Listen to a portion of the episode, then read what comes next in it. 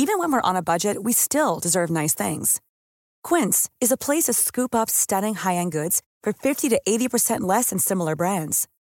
They have buttery soft cashmere sweaters starting at $50, luxurious Italian leather bags, and so much more. Plus, Quince only works with factories that use safe, ethical, and responsible manufacturing. Get the high-end goods you'll love without the high price tag with Quince. Go to quince.com slash style for free shipping and 365-day returns. Thank you.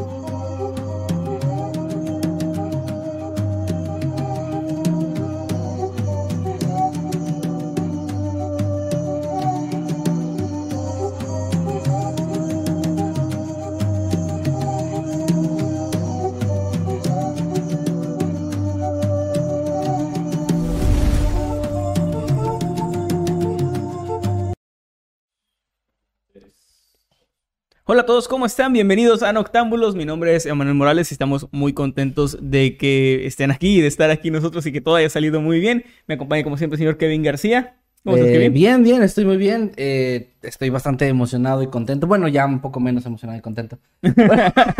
Estamos muy contentos porque estamos estrenando intro desde la semana pasada, pero no mencionamos nada. No dijimos porque se nada nos pasó completamente por, por lo todo. del especial de San Valentín y el Ajá. chiste que hicimos visual ahí. Pero estamos estrenando intro, ojalá que les haya gustado, ahí lo pudieron ver y si no, pues lo ven en la repetición. y Eh, los de Spotify o de plataformas digitales, pues escucha- es la misma canción, así que pues, Sí. no, no hay nada nuevo. Sí, para Y- ustedes, para ustedes no es y- nuevo. Ignoren eso que dijimos. Y pues como siempre antes de comenzar con nuestros temas vamos a agradecer a los moderadores que están ahí encargándose del chat, también a Eddie y a Meme que están aquí detrás de cámaras encargándose de que todo salga bien o no. y también, también les recordamos que sus superchats, los mensajes que hagan como con sus membresías o, o si se unen como miembros durante esta transmisión y, aparece ahí la notificación, pues la vamos a estar leyendo al final de los temas, al igual que sus tweets, los que hagan con el hashtag Noctámbulos Podcast. Y recuerden que pueden seguirnos también en los grupos de Facebook como Noctámbulos Podcast, Los Habitantes del Mundo Creepy y también Escuadrón Subnormal. Son, son nuestros tres grupos oficiales en Facebook. Eh, bueno, pues ya como habíamos comentado, este, ya nos preparamos con la llamada que tuvimos hace unos, unos minutos con los miembros del canal de Nivel Inmortal, a quienes mandamos un gran saludo. Tuvimos ahí una dinámica con ellos donde estuvimos improvisando unas historias de terror, eh, ayudando, ayudándonos con ellos. Y también decidimos quién iba a comenzar con el tema en esta ocasión. Y Sí. decidimos que vamos a empezar con el tema que yo investigué. Ya no hay nada más, ¿verdad? Que avisar. Eh, creo que no. No, bueno, ok. Entonces. Dejen like, suscríbanse. Dejen su like, suscríbanse, Compartan. compartan. También recuerden usar el hashtag Noctámbulos Podcast en Twitter o etiquetarnos en, Instagram una historia, también. en Instagram, etiquetándonos de qué están haciendo mientras nos están viendo, qué estaban haciendo mientras de repente aparecimos en Sí. pantalla así de golpe y todo eso. Este, ahí nos cuentan. Pero bueno, voy a Pongan así foto de que ah, aquí estoy este, cenando, no sé, empanadas. empanadas De- sí. Bueno, en- pintando así con mi piel se pegó a la pintura y estoy viendo Noctámbulos. Sí, referencia para los miembros de la llamada. Bueno, el tema que les traje el día de hoy, el tema que, que investigué en esta ocasión es algo que está relacionado de cierta forma con un tema que traje hace dos semanas. Ajá. Algunos recordarán, otros tal vez no tanto, que en medio de ese tema hice una mención muy breve a una leyenda que estaba surgiendo al ¿Cuál mismo tiempo, ahí, ahí Ajá. que estaba surgiendo al mismo tiempo que eh, lo del fantasma de Hammersmith. Ah, eh, sí, em, en, en ese mismo tiempo, en esa misma época, surgió otra leyenda que se volvió mucho más grande, mucho más eh, conocida y que incluso perduró durante mucho más tiempo y que de cierta forma hay quienes le dan esa atribución a que esta leyenda apagó un poco la historia del fantasma de Hammersmith y por eso dejaron de haber apariciones de esta entidad. Lo que les voy a hablar el día de hoy es de la leyenda del Spring Hill Jack o el demonio de Londres o su nombre más culero, el Jack Saltarín. Jack Saltarín. El Jack Saltarín. Ya O existían Jack, esas creepypastas entonces. Jack el Saltarín, sí, sí, era como el primo. de- Jumper Jack sería No, no, no, es, el Jumping. nombre es Spring Hill Jack, pero Ah, así lo tradujeron. como ¿no? saltarín. Jack el Saltarín. Spring Hill es como Spring Hill es, literalmente significa, este... monta- no, no, no. colina de primavera. No, no, no, se- pero es hill de tacones. Es- Ah, es- ok. Y spring se refiere no a primavera, sino a resortes. Literalmente se refiere como Ya. Jack tacones De de, resorte. resorte. Como estos. Miren, la historia Había- es buena. La historia es buena, o sea, el nombre está culero. pero- A ver, creo, no sé si será de la época, pero antiguamente uno de los juguetes así de niños eran zapatos cuyas suelas tenían como un resorte Y ¿Eso no es de caricatura? No, no, no, sí existió. Ah, ¿no sabía? Pero yo tengo entendido que era como de los años 40, por ahí. Y esto es, es más viejo, entonces. es no más sé. viejo, es del siglo Pero, XIX. pero sí existía eso, era como unos zapatos con los que se saltaba. No sé si tiene algo que ver. Se escucha súper inseguro. Era muy inseguro, de hecho. Bueno, no, no creo que no tiene que ver, pero sí este personaje tuvo su impacto en la cultura popular, y ahorita hablaremos de esa parte. Déjenme les cuento primero la historia. Se trata de una entidad del folclore inglés de la época victoriana, como les había dicho más o menos al mismo tiempo que lo del fantasma de Hammersmith, que si recuerdan ocurrió por ahí de 1803. Esto fue un poco después. El primer avistamiento que se tiene registrado de esta criatura, de esta entidad, es en 1837 se aparecía principalmente, o se empezó a aparecer principalmente en el Reino Unido, mucho en Londres, por eso también está del demonio de Londres, este apodo, Sí. este nombre que tenía. Mejor. Pero también en otras partes del Re- de Reino Unido, como eh, Tierras Medias, eh, Escocia y otras similares. Incluso Liverpool también al final. O sea, ahí con los hobbits también estaba ese pedo. No, no, Tierras Medias, fíjate que también pensé en algo similar como el Middle Earth, en que es Tierra Media. Pero Tierras Medias es una zona de Reino Unido que es como la zona Ah. literalmente en medio donde hay varios este, países. Bueno, en Ya. ese tiempo eran como colonias, no sé. Tiene sentido. Sí, está raro, ya sabes cómo es de repente el idioma inglés.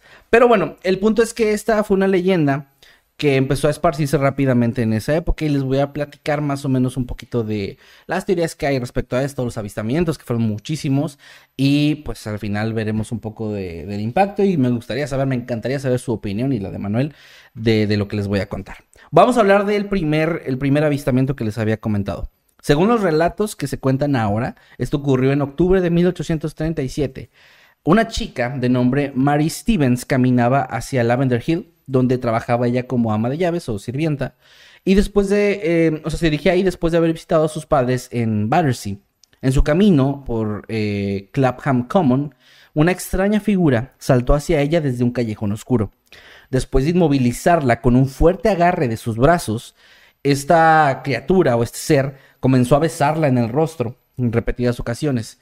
Y después, eh, bueno, al mismo tiempo más bien que hacía esto, rasgaba su ropa y tocaba su piel con una especie de garras que estaban, según la declaración de la chica, frías y húmedas como las de un cadáver. Sí. En pánico esta chica comenzó a gritar, haciendo que, que el atacante se, se sintiera un poco eh, presionado, por decirlo de alguna, de alguna forma, y comenzó a, a- o sea, soltó y comenzó a escapar del lugar.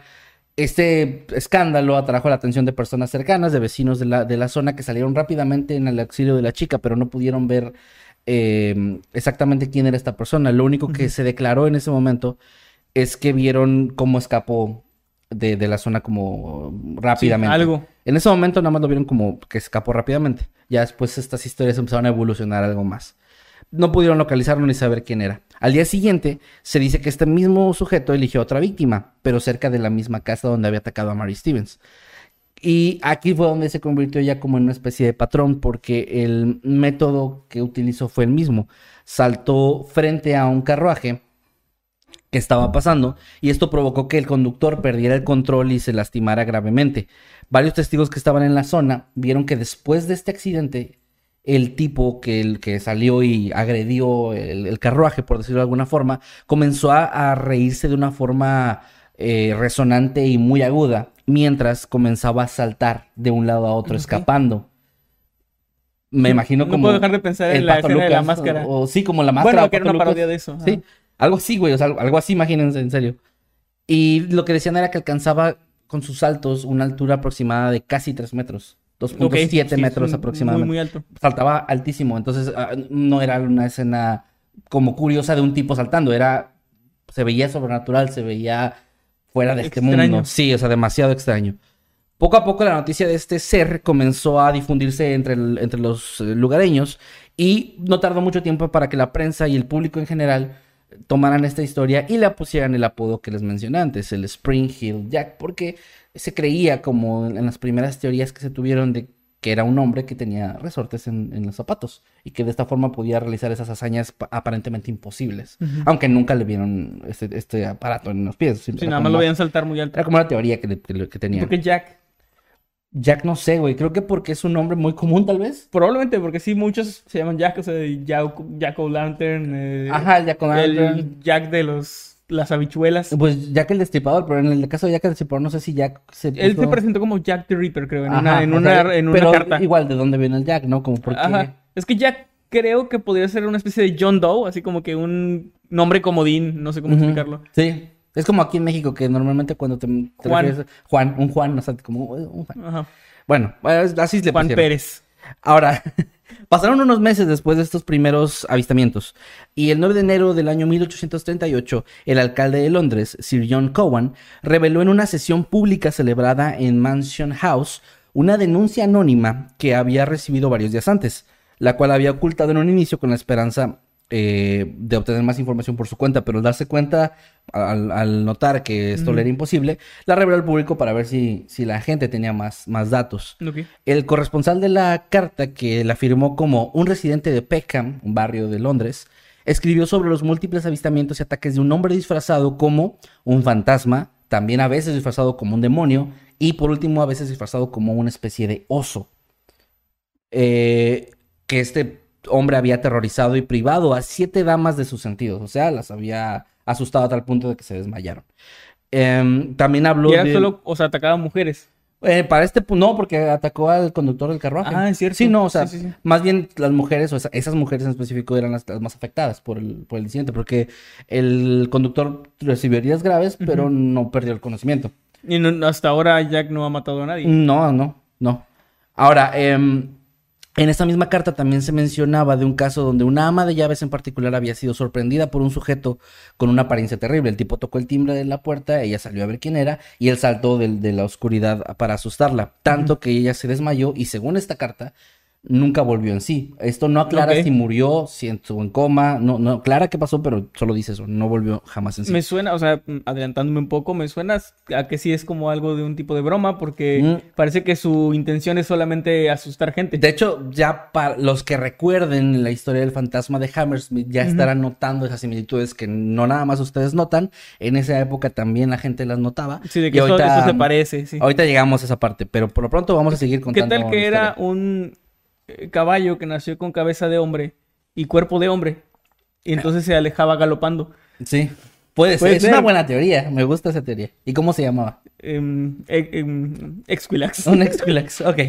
Eh, bueno, continuando, en la carta también se afirmaba una cosa interesante, y es que decía que todo esto era el resultado de una apuesta hecha por jóvenes aristócratas que buscaban aterrorizar a la población como una especie de acto de discriminación hacia la gente de bajos recursos. Porque malditos aristócratas. Eso sí es algo que tal vez haya notado. Atacó a varias amas de llaves, bueno, se les decía sirvientas en esa época, a conductores de, o sea, a gente que tenía trabajos normales, pero no había ataques a gente de alta sociedad o a, a otros aristócratas. Ellos nunca veían a nadie. Ok, sí, era algo que afectaba a gente de, de- del pueblo. o sea, Ajá, a la gente sí, del A pueblo. la gente del común. Así es. Bueno, esto era también una especie de, bueno, no es que aquí no es una teoría, aquí lo está, esta persona lo estaba, lo estaba diciendo como un hecho, ¿verdad? Sí. Pero bueno, en un inicio el alcalde, a pesar de que mostró la carta al público y que quería información, se mostró escéptico ante las historias que se contaban, porque ya para este punto las historias que se hablaban del Spring Hill Jack eh, se daban mucho por el lado del, de lo paranormal. Ahorita llegamos a otras, a otras cosas que ya le empezaron a decir de, de qué hacía, pero en un inicio incluso el hecho de saltar tanto era imposible, porque ya se sabía para ese punto que ese tipo de saltos, incluso con resortes, rompería las piernas de alguien, o sea, los Sí, al tobillos. caer. es- ajá, al caer, o sea, es- era imposible que alguien lo hiciera sin salir herido. También en las... eh, cuando tú eres testigo de algo raro, a veces tu mente no es muy confiada. De hecho, no a veces, en la mayoría de las ocasiones... Hasta pruebas recordamos, que han hecho. Sí, recordamos mal los sucesos. Sí. Y a veces, si algo nos asusta mucho, podemos recordarlo de manera exagerada. Como un ejemplo, yo recuerdo muchísimo y lo tengo muy vivido de que cuando era niño vi a una, o sea, una bruja así de cara verde completamente que me aterrorizó muchísimo. En el momento me puse a llorar y era mi tía con una máscara de aguacate. Esto es completamente real, historia cierta, no estoy inventando nada. Mi tía ah, tenía una máscara y me hizo bu, o sea, sí me quiso asustar. Pero eh, yo en mi recuerdo la tengo como una bruja así verde tipo el mago de Oz y simplemente tenía la cara manchada de verde. Entonces, esto me recuerda o me hace Todo mi respeto a las tías de Manuel. Mi respeto también, tía, pero mm, bueno, me, re- me recuerda a esto. Es como tú exageras ciertas cosas en tu mente porque te asustó mucho. Sí, sí. Entonces Sí, lo a lo mejor eso piensas- de que saltó tres metros, pues, Sí, o sea, a lo mejor sí saltó muy alto o más que un humano promedio, Pero, fíjate pero que- no tres metros. Fíjate que a diferencia del caso del fantasma de Hammersmith, donde pues realmente el fantasma de Hammersmith nunca Saludos a mi tía Fela, por cierto. Nunca, y dijiste nombre y todo, bueno. el fantasma, de- No el fantasma de. Hammersmith nunca hizo cosas que parecieran inexplicables. Solo escapaba entre la oscuridad y así. Es algo saltar muy alto según los testigos. El fantasma de Hammersmith. Ah, perdón, sí. Sí, pues, ¿cómo se nota que no me está poniendo atención? Bueno, eh, el- el- que- la diferencia del Spring Hill ya que desde un inicio tenía estas características más paranormales porque también mencionaban en su descripción, y ahorita voy a ir un poquito más a la parte ya exactamente de cómo se veía, pero mencionaban como características en su rostro demoníacas y, bueno, otras Cosas cosas, así. así ya más, más sobrenaturales. Ahora, bueno, el alcalde les decía, estaba escéptico, pero de un, no se especifica de quién, pero de una persona cercana a él le llegó un informe de otra persona, una, una mujer que también había sido atacada. Eh, perdón, aquí tenía el nombre nada más que se movió aquí. Ok, sí, la, así les, así citando, las sirvientas de Kensington, Hammersmith y, y Ealing contaban historias terribles de este mismo fantasma o demonio. Entonces ya al llegar esta información ya muy, muy este, directamente a él, empezó a preocuparse un poco más, aunque se mantenía todavía algo escéptico. Este, este asunto específicamente se empezó a informar en algunos periódicos como el Times, que el 9 de enero eh, publicó la historia y también en otros periódicos nacionales el día siguiente. El alcalde, después de estas publicaciones, mostró a una multitud reunida una pila de cartas de varios lugares de Londres y sus alrededores que se estaban, de personas que se estaban quejando de estas bromas eh, similares, porque la gente sí creía que eran bromas. O sea, incluso creían a ese punto que era una entidad que les estaba jugando una broma. No que era una sí, persona. Sí, es algo sobrenatural, pero es bromista. Pero es bromista. Y de hecho sí tiene una explicación, o sea, que, que la creencia se fuera más por ese lado. Porque en ese tiempo sí se tenía mucho la idea de que había criaturas, demonios o cosas similares que venían a molestar o a causar simplemente malestar o caos entre la población. Eh, se creían cosas como... Sí, o sea, ya ves Pues el Halloween imagen- viene de ahí, ¿no? Que era Sí, estos sí. demonios o entes que bajaban y para hacer asustar gente. travesuras, ajá, o también, por ejemplo, en, en otra parte del mundo, pero algo similar, estas historias como de los leprechauns, los, los que son este como duendes, Sí, que pero... aquí tenemos a los chaneques, ¿no? Ajá, que- y normalmente hacen lo mismo de que molestan y incluso cuando traje lo de las leyendas este, de latinoamericanas, varios de esos tenían esa misma función de molestar.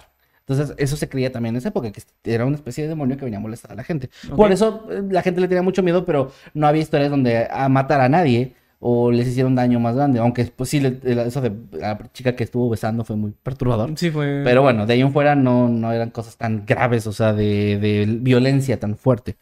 Va. Bueno, esta, esta cantidad de cartas que le llegaron ahí al alcalde sugería que este, esta historia o estos rumores ya se habían extendido fuera de Londres en un inicio.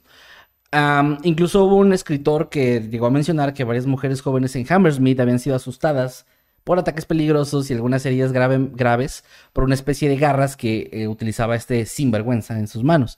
Hammersmith Sí, ya, ya para ese tiempo, ya Hammersmith ya había pasado lo del el fantasma de Hammersmith, pero la gente lo relacionaba, creían que era como el regreso de esto, pero era como, como, digamos, en Hammersmith se creía que era el regreso del fantasma de Hammersmith, pero al ver que en Londres y en otros lugares ya se hablaba de otra cosa, la gente dijo, ah, no, entonces no es, entonces es el Spring Hill Jack. O sea, ya cualquier cosa que pasara cerca de en esas zonas, Sí. lo relacionaban con Tipo esto. chupacabras, y, ¿no? Y, ajá, y lo curioso es que le iban agregando características al Spring Hill Jack basándose en historias de otros sitios. Porque en un inicio, y por eso lo decía que era importante ese dato, en un inicio solo saltaba muy alto. Después Sí. empezó a hacer más cosas.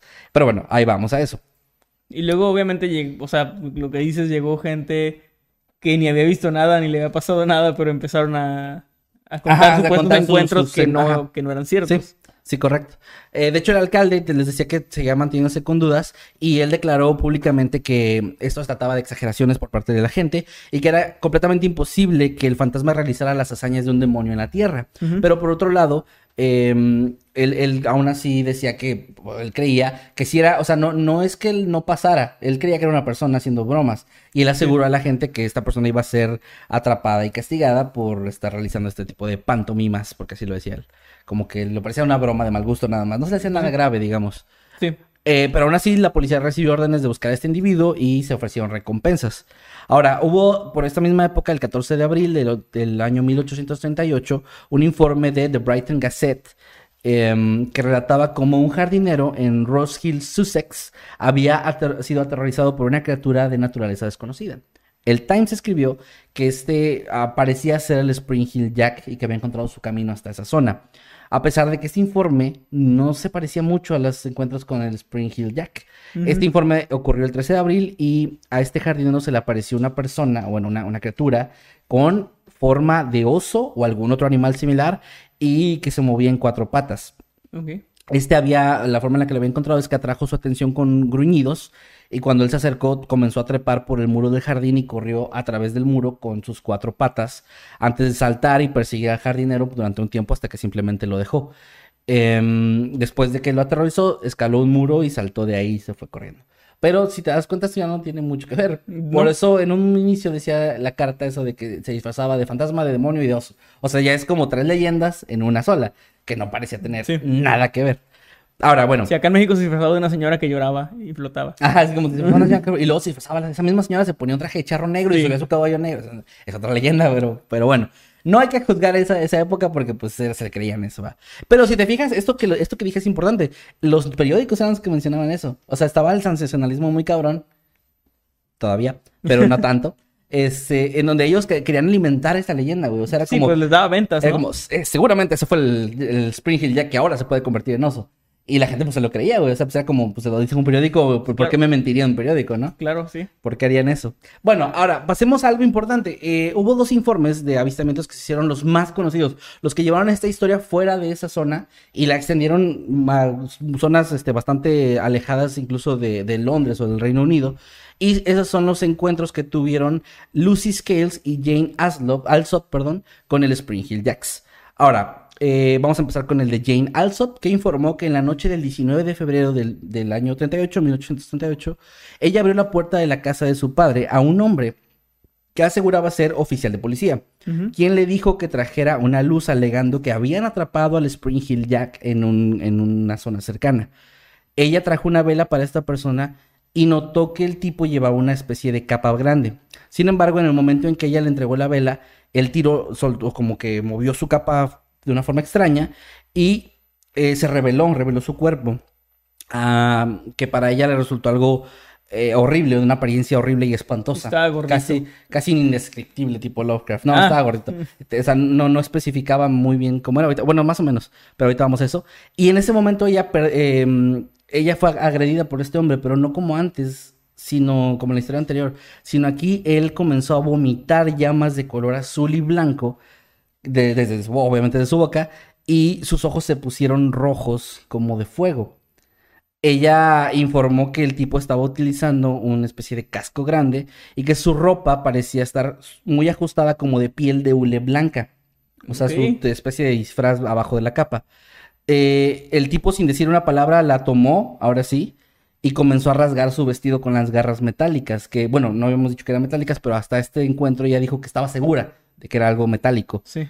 eh, como si fuera una especie de me parece guantes. curioso que él le mencionara, o sea, específicamente a este ser, ¿no? ¿Como quién? O sea, ah, sí, sí, sí, el tipo como que atrapamos a Springfield, Ajá. ajá. exactamente, como si él estuviera haciendo una especie de... De investigación o No, no, no, pero- como una especie de, de broma, o sea, como... Ah, bueno, sí, sí. O sea, como que estaba burlándose de, de la situación, ¿no? Y él estaba consciente de cómo le decían y todo esto. Sí.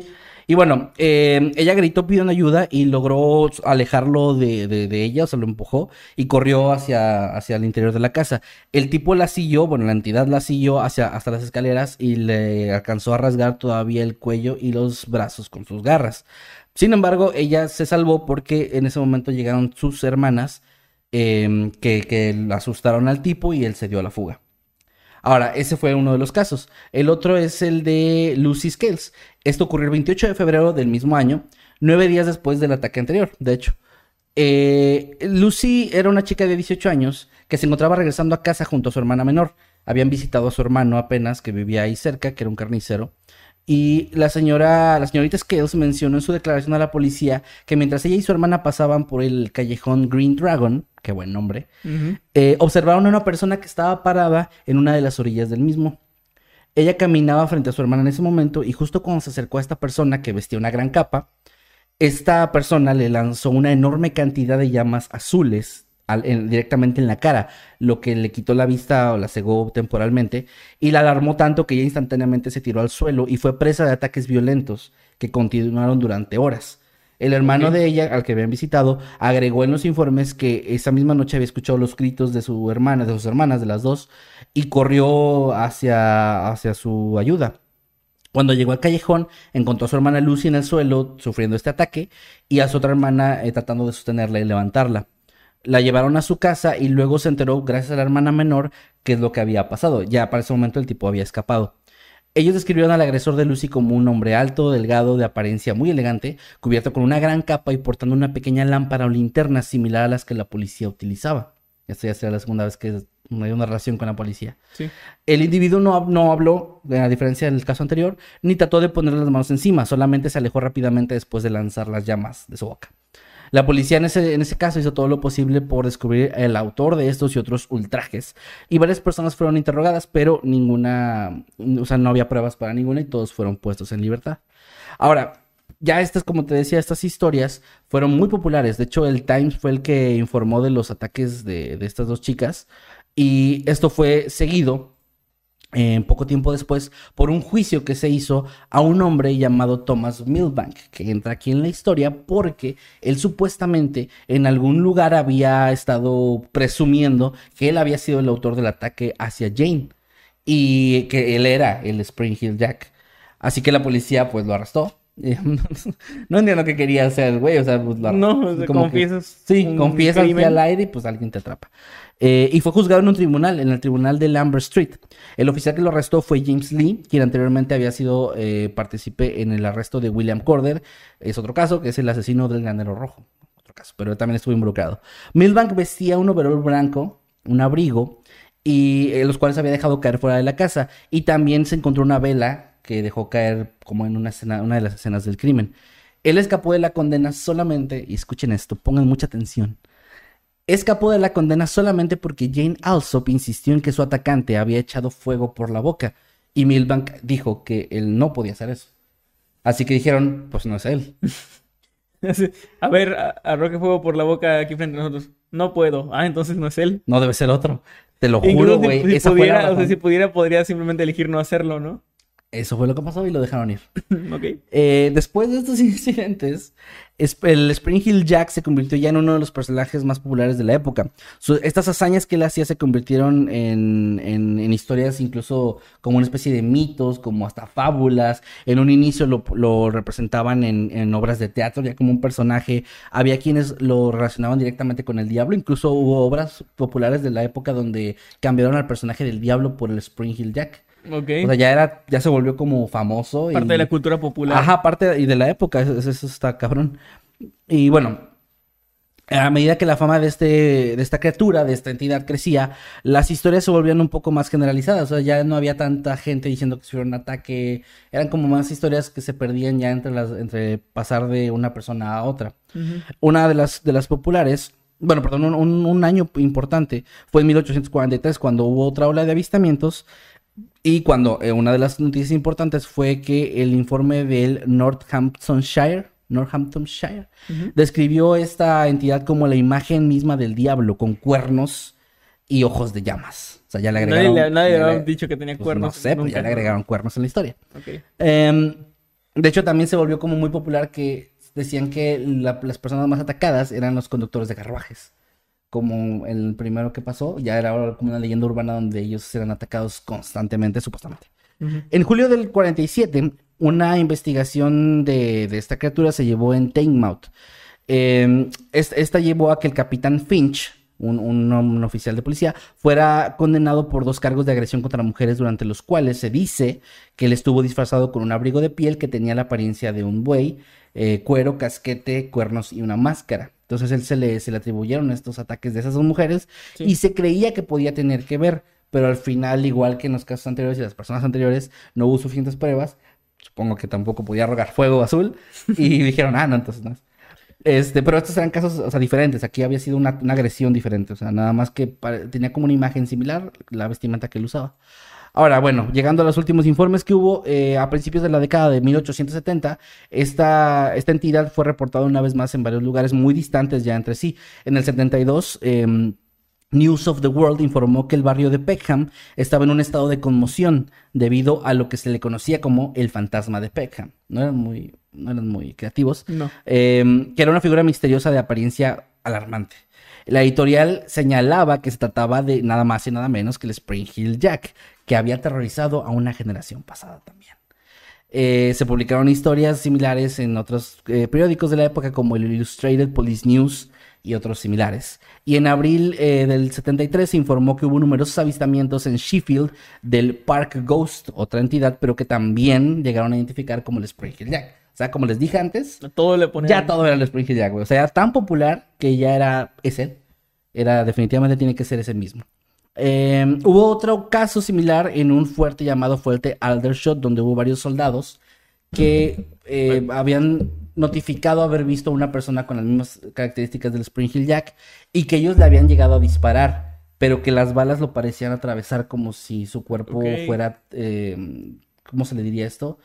Eh, Pues atravesable. es que es como transparente, pero es otra, otra palabra. Bueno, intangible. O sea, bueno, sí, sí, digamos que como si fuera un fantasma, para que me entiendan. Y después en los mismos informes decían que tal vez podía tener que ver más con que la persona que disparó era, estaba disparando de advertencia, que no le había disparado a él. Pero bueno. Que era un pésimo tirador. Ah, o también, o que disparó con balas de goma, que eran como para de otro tipo. Este, y pero el punto es que se hizo como la historia también popular, de que también estaba aterrorizando esa zona.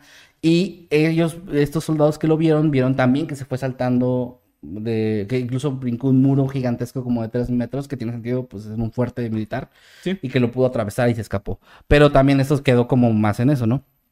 También en otras zonas como Liverpool o Lincolnshire en el 77 o ya en, mil en 1888, ya en los 80s de, de ese siglo, había otras historias similares de avistamientos, pero te digo, ya, ya para este punto se estaba diluyendo un poco la historia, ya eran avistamientos generales, ya era más una leyenda. Ahora, eh, pasa el tiempo y esta leyenda gigantesca construida alrededor de esta criatura comenzó a influir en la vida de las personas en la época victoriana porque se volvió una especie del hombre del saco. Ya las historias que contaban eran más como fábulas, como te decía, como cuentos que a los Sí. niños usaban para asustarlos. Había uno que me gustó mucho la idea, que decían que si los niños se portaban mal durante el día, el Spring Hill Jack iba a aparecer en la noche, iba a saltar desde la calle hacia la ventana donde estuvieran sí. y los iba a ver dormir. Y pues ya, o sea, nada más los iba a ver. Pero pues para los niños de la época fue como que su puta madre. güey. Sí, yo no quiero que me hagan dormir. Pero era en inglés, como su puta madre, madre. Ajá. Bueno, lo que sea. El punto es que estaba, estaban, o sea, se convirtió en un, en un cuento, ¿no? Sí. Y mm, incluso llegó a, a ser parte de publicaciones, y eso me gustó mucho porque yo no sabía, tuve que investigar, de varios periódicos y varias eh, viñetas de la época donde usaban este cuentos como de terror, que eran llamados Penny Dreadfuls, que eran historias baratas. Es que, es que Penny Dreadful era un, era un término peyorativo. Sí, sí. Como de decir publicación el- chafa o publicación En algún barata. momento el Pulp Fiction o algo Ah, así. también fue parte de eso, a eso iba, que también, pero fíjate, fue parte de eso, pero parece que contribuyó mucho, o sea, eran tan populares estas historias del Spring Hill Jack ya metido en, en los Penny Dreadfuls, Sí. que, ah, que popularizó ese género en su momento, y también con el Pulp Fiction, que eran revistas pulp, Que bueno, para los que no sepan es igual, o sea, eran, era Pulp Fiction también era, eran Como revistas una baratas, impresión de baja de calidad, baja de y con historias como que eran vistas como muy... Muy bizarras, ¿no? Sí, extrañas y como de baja calidad. Eh, ahora, vamos a llegar, ya terminamos más o menos esta parte. Les decía que el último, ah, sí, eso, eso también lo quería mencionar. El último avistamiento que se, que se registró, que se informó, fue en 1904 en Liverpool. No tiene nada especial el avistamiento, o sea, pasó lo mismo, este, que se le apareció a la gente y se fue saltando. Pero fue hasta 1904 cuando todavía había gente diciendo que, bueno, habían visto a esta Empezó entidad. a principios de 1800. No, no, no, eso fue el fantasma de Hammersmith. Eh, lo de lo del Spring Hill Jack fue a partir de 1837. Ah, ok, igual duró un montón de Sí, tiempo. no, eh, ajá, de hecho, a eso vamos. Lo decía, este dato es de vital importancia. Porque vamos a llegar a las teorías. Ok. Una de las teorías principales era que, bueno, les había dicho, la gente, se- la gente creyente en lo paranormal y como que creían que esto era algo sobrenatural, decían que el hecho de que estuviera tantos años activo, que nunca fuera atrapado y nunca se le viera un cambio físico, como pues más lento, cansancio, o Ujú. que fuera más viejo, eh, ayudaba a, crear, a creer que era una entidad sobrenatural, que era un demonio, que era algo similar. Sí. Eso ya se los mencioné hace rato, ya no voy a hacer énfasis en lo mismo, pero esa era la creencia, eso era la- la- lo que la gente que creía en lo paranormal afirmaba que, que, pues bueno, no tenía sentido. ser. Sí, porque de nuevo llegaban a esta misma parte donde decían, incluso si fuera un hombre, o varios hombres, eh, cómo harían esos saltos sin romperse los pies, cómo jamás lo encontraron y cómo arrojaba fuego por la boca, pues obviamente también era un no, no es por autoridades incompetentes, o sea, para No. nada. ¿Cómo fue? Pues un demonio. Sí. Ahora, ahora vamos a pasar a, mm, o sea, esa es la parte, digo, teorías este, paranormales, pero las posiciones de la gente escéptica eran así. Había investigadores Las escépticos. posiciones de la gente escéptica eran así. La posición en cuanto al tema. Ah, ya. Eh, por- para los que no sepan qué hizo Manuel, solo se tocó la barbilla como un pensador. Sí. Bueno, Bueno, y, me retraje mi cuerpo Ajá, en, ajá. en señal de rechazo a tu a tu premisa. a mi tema. no, no, a- o sea, la premisa de que sea un demonio. Ok. Eh, los investigadores escépticos descartaban las historias del Spring Hill Jack y decían que se trataba solamente de histeria colectiva, que se desarrolló en torno a varias historias de esta entidad similar al hombre del saco o al diablo, que, que existieron durante siglos antes de esto, y también creían que eran simplemente mitos urbanos exagerados sobre un hombre que trepaba los tejados y brincaba, eh, y bueno, que hacía estas, estas cosas súper humanas. Otros investigadores creían que algunos individuos podrían haber estado atrás de, tras el origen de esta entidad, siendo seguidos por imitadores con el paso del tiempo, lo cual hacía que... Sí, claro. Lo cual, lo cual ayudaba a la idea de que pasaban lejos de Londres, cada vez más lejos y en- con distancias de tiempo también considerables.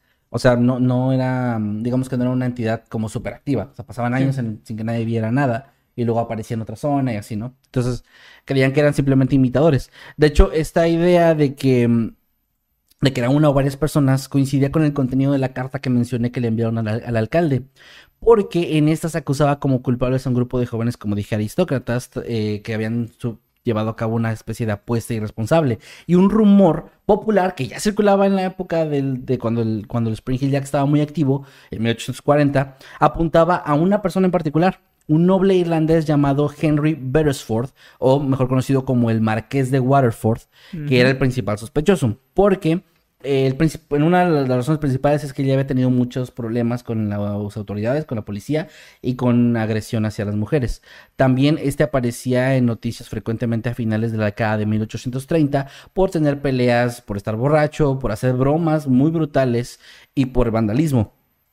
Y se decía, bueno, como la leyenda de este hombre, era de que él hacía lo que sea por una apuesta. O sea, lo que sea por una apuesta era que era capaz de hacerlo y tenía un comportamiento irregular y mm, un desprecio muy notable, notable hacia las mujeres, lo cual le valieron el título de El Marqués Loco. También se sabe que... Hubiera en- sido un gran miembro de Jackass en- si hubiera vivido en este siglo. Más, mm, sí, muy funado, pero sí. Muy funado, pero me refiero a eso por la parte de que hacía lo que sea por una apuesta, no Sí, por lo de sí. agredir mujeres ahí, no. Sí, no, no, que yo sepa, yo ni en Knoxville. O sea, No lo- que dije que yo sepa. Con todo mi respeto para los Jackass. Sí, eh, te digo que le decían el Marqués Loco y también se sabe que él estaba en Londres por la misma época en la que el Spring Hill ya comenzó a atacar gente. Ahora, eh, esta, esta idea eh, llegó un poco más allá cuando en 1880 Cobran Brewer lo nombró como el perpetrador y él dijo que el marqués solía divertirse saltando sobre los viajeros desprevenidos para asustarlos y de vez en cuando otros siguieron su tonto ejemplo. En 1842 el marqués de hecho se casó y se instaló en Curragmore House, condado de Waterford, y al parecer llevó una vida ejemplar hasta que murió en un accidente de equitación eh, de caballos en 1859. O sea, si, los, ah, si fue él el inicio de la leyenda, Sí. pues dejó de hacerlo en algún momento. Hubo imitadores probablemente que siguieron hasta el siglo siguiente. Y es que yo creo que, por ejemplo, en 2016 se puso todo este asunto de los payasos, ¿no? Que empezó en, en Inglaterra también. Los ingleses a lo mejor no tienen muchas diversiones más que disfrazarse de cosas y salir a la calle. ¿Cómo insultar a todo un país? Entonces, eh, lo digo porque parece algo, un- algo que se repite un poco en la No, no, está bien. Pero bueno, empezó ahí, se empezaron a vestir de payasos y luego, obviamente, por internet, redes sociales y todo, llegó al resto del mundo. Pero Ajá. creo que si hubiera pasado pre redes sociales, hubiera quedado también como un acontecimiento bastante extraño en la historia, de que de repente empezaron a aparecer payasos de la nada, ¿no? En lugares Sí. donde no debería haber y eso. Sin fotografías, sin tweets, ni nada al respecto, se hubiera vuelto un tema muchísimo más interesante y misterioso de lo que fue. De hecho, sí. Eh, bastante, bastante. Porque, eh, o sea, eh, es que también, o sea, tú lo dijiste de broma lo de que, de que a lo mejor no tienen como que divertirse. ¿No? Pero tienes... Ah, oh. Bueno. No, sí es broma, amigos ingleses, los quiero.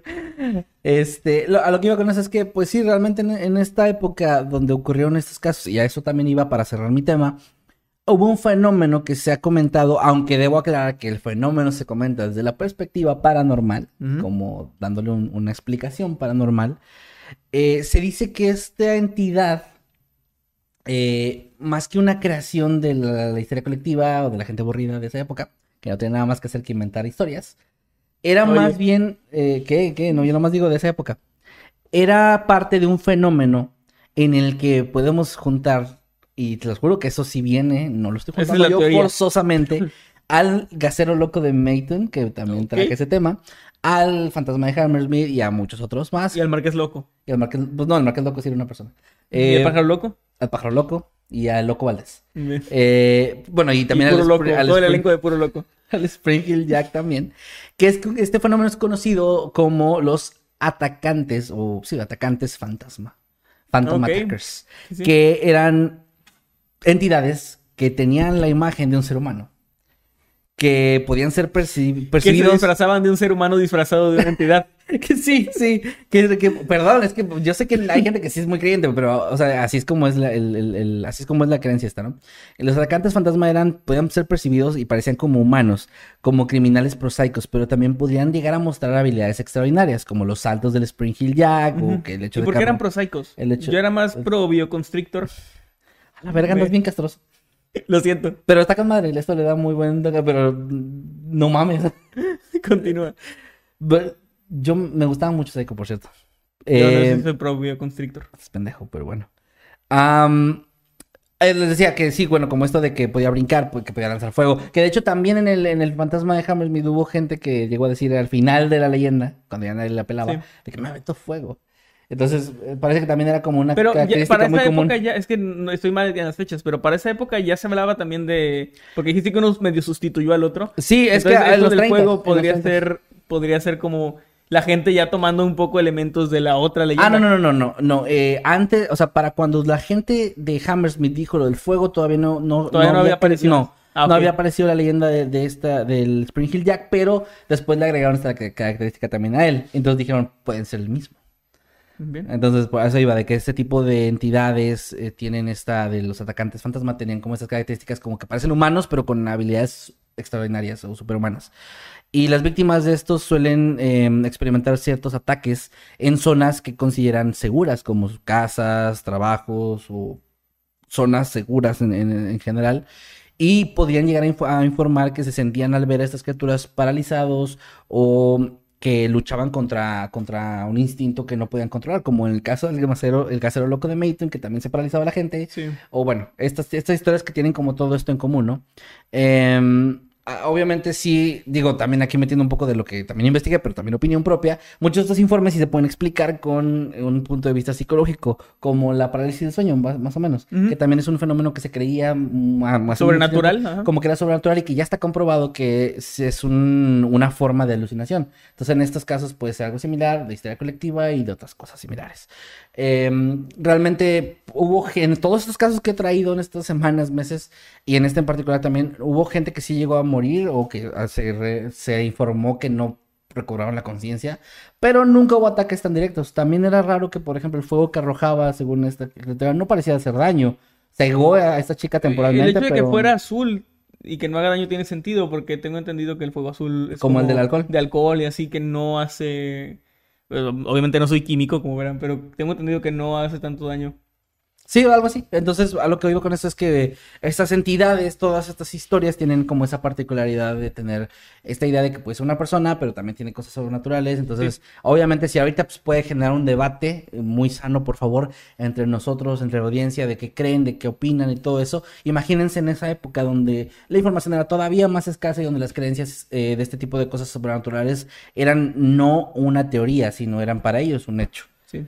Y pues con eso cierro mi tema de... Ah, Si un día te vuelves una entidad que puede tomar una forma, sí sería una gran idea tomar la forma de un humano disfrazado con una sábana encima. sí, güey. O sea, O sea, nadie sospecharía que eres una entidad, pensaría que eres Mm, un ser eres humano disfrazado de una entidad. Y luego ya te descubren y dices, y sigues fingiendo que eres un humano Y Y te luego la te arrestan cárcel. y te Luego te casas y llevas una vida ejemplar hasta que mueres en un accidente de equitación. Y nadie va a sospechar. Nadie sabrá que en realidad, Bueno, sí, porque sí sospechaban de él, pero tú nadie sabrá que en realidad eras la llorona. El, el Abur- char- aburrida de estar acá este, en México y se fue para allá. Así es. Pero bueno, con eso cierro mi tema. Ojalá que les haya parecido interesante. Yo sé que fue algo extenso, pero había mucho que cubrir. Fue un caso que desde la ocasión anterior que lo leí por encimita me gustó. Y lo quería traer para, para todos ustedes y ojalá que les haya gustado. Perdón por mi actitud y me tomé mi medicamento para la ansiedad y ando muy de- desinhibido. No, no, yo decía que me da risa, pero porque me, hubo una, o sea, creo que no terminé ni una oración en la que me interrumpiste como tres veces y dije, ok, Ajá, sí. Emanuel anda, anda suelto. Sí, normalmente, no- normalmente digo un montón de cosas, me río dentro de mí y, y no digo nada, pero ahora No, sí. ya- tú- ho- Hoy sí solté todo. Tú déjate llevar. Y solté todo eso porque en este voy a quedarme un poco más serio. No tanto, pero un poco más serio. Espera, antes de que pasemos a tu tema, Ah, claro. les quiero recordar a las personas que hayan llegado pues un poco tarde a la transmisión que podemos leer sus superchats y sus eh, tweets con el hashtag Noctámbulos Podcast al finalizar ahorita el tema de Manuel, también sus comentarios aquí en el chat, también lo vamos a leer y les recordamos que eh, es una tradición que se está generando en este programa muy bonita, no importa si nos escuchas a través de plataformas digitales después de que estuvo en vivo o nos estás viendo en vivo ahorita, eh, que nos publiquen ahí qué están haciendo mientras ven Sí. Noctámbulos, qué cosa andan haciendo, si andan haciendo deporte, están en su casa o lo que sea, que nos etiqueten por ahí o utilicen el hashtag para que podamos verlo. Y pues nada, muchas gracias, únanse a los grupos, eh, habitantes de Mundo Creepy, Noctámbulos Podcast en Facebook y síganos en todas nuestras redes sociales también, por favor. Y díganos si son prosaicos o pro bioconstrictors. También, por favor, a los que sepan eso también. o A los sea, que entiendan la a los que referencia. entiendan esa referencia Muy ya están old. viejos. Y díganos si ustedes son pro psycho o pro. Meme no entendió, por ejemplo. ¿No sabes de qué estamos hablando? Ah, Ay, bueno, no, te explico al final porque... no le expliquen que se jodan. Bueno, a, a los que no sepan, no les expliquen. Que se jodan. Sí. Bueno, bueno, hoy te- les voy a hablar de un caso de crimen real. Aquí no hay elementos paranormales, así que es un poco más serio en ese sentido. O sea, de que pues aquí aviso que murió gente. Este, pero igual se pueden hacer chistes, de todo se pueden hacer chistes. ¿niños? Murieron niños, sí. Ok, vamos a Hay crear- ciertas cositas que sí van a dar para comentar ciertas cosas, pero no lo de los niños. No me. No digo que no puedan, No me solo retes. digo que no sé si será apropiado. Me va a quedar como el bueno. güey del meme que está apretando los. Hoy les voy a, perdón, hoy les voy a hablar del caso de Diane Downs. ¿Cómo, perdón? Ah, todo bien. Bueno, el 19 de mayo de 1983, una mujer llegó a la sala de urgencias de un hospital. Estaba gritando histérica y tenía una herida de bala en uno de sus brazos. Se trataba de Diane Downs y llevaba con ella a sus tres hijos, Christy de 8 años, Cheryl de 7 y Danny de 3. Los niños estaban inconscientes y con múltiples disparos en sus pequeños cuerpos. Ese es un caso que, eh, repito, 1983, que conmocionó bastante a Estados Unidos y que sin embargo eh, parece que ha quedado un poquito en el olvido después de todo este tiempo, si sigue siendo conocido, o sea, no digo que no, pero no ha quedado tal vez en el imaginario colectivo como otros casos eh, que pudieran asemejarse a esto. Apenas llegando al hospital, los médicos de turno declararon muerta a la pequeña Cheryl. Como les dije, ella tenía 7 años, era digamos la hermana en medio y pues ya hab- había muerto. Las heridas que había recibido habían sido tan graves que pues no, no lo resistió. Al lugar llegó de inmediato la policía, quienes tomaron las declaraciones de, de la madre de los niños, quien les dijo lo que había ocurrido. Al parecer, eh, mientras ella conducía su auto, un hombre de cabellera abundante la había detenido en la carretera, pidiéndole ayuda porque su vehículo se había averiado. La descripción de ella no fue mucho más allá de eso, simplemente un hombre alto de cabellera muy abundante que estaba a la orilla de la carretera pidiendo ayuda. Mm. Ella se había bajado y en ese momento el desconocido había eh, la había atacado con la intención de robar su auto aparentemente. Y en medio del forcejeo, el agresor había sacado un arma y les había disparado tanto a ella como a sus hijos. De la manera en que ella eh, pudo, se libró de este tipo, logró subir a su auto herida y conducir hacia el hospital más cercano, que era este al que llegó. Eh, ahora, después de varios días de investigación, los médicos forenses concluyeron que la historia de Diane no coincidía mucho con la escena del crimen. Estaba bastante extraño todo. Uno de los oficiales contó en un medio de comunicación que le había parecido muy rara la actitud de la mujer porque parecía que estaba más preocupada por localizar a su pareja sentimental en ese momento que por el estado de salud de los niños. Ahora, hasta aquí no sé, yo no tengo hijos, ¿verdad? Pero eh, puede atribuirse a diferentes factores la actitud de una persona ante una situación así. Sí. Porque, em, no sé, pueden ser muchas cosas. A lo mejor dices, bueno, está más preocupado de avisar a sus familiares que de cómo están los niños. Pero creo que al- alguien de buen corazón podría pensar que tal vez solo estaba en shock o algo así. Es que sí suele pasar que la gente tiende a criticar mucho la reacción de una persona en una circunstancia de ese tipo, esperando a veces cosas que, que se imaginan que sentirían, pero no, no puedes saberlo. Nadie reacciona igual a las mismas situaciones y a una situación tan fuerte y tan choqueante como esta, tan impactante.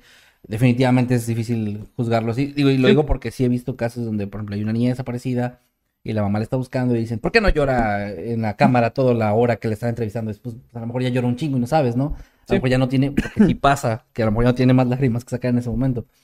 Puede pasar. Ahora, en casos como este, eh, ahorita que dijiste lo de la mamá, me acordé del caso de Paulette, por ejemplo. Que Mm, siempre se sí. sospechó muchísimo de la Bueno, sí, mamá. sí, pero... En, sí, en ese caso sí es como que hay, este, sí había algo muy raro ahí y luego de repente la niña apareció de la nada. Bueno, es otro caso, pero el punto es que creo que muchas veces como audiencia, incluso como medios, se tiende a juzgar o a no juzgar a una persona dependiendo de su actitud, Ajá. pero eso mismo le da, o sea, hace que la investigación, digamos, tenga que ser lo más imparcial posible, porque luego eh, a veces el jurado o otras personas se van por ciertas cosas, ¿no? Ujú.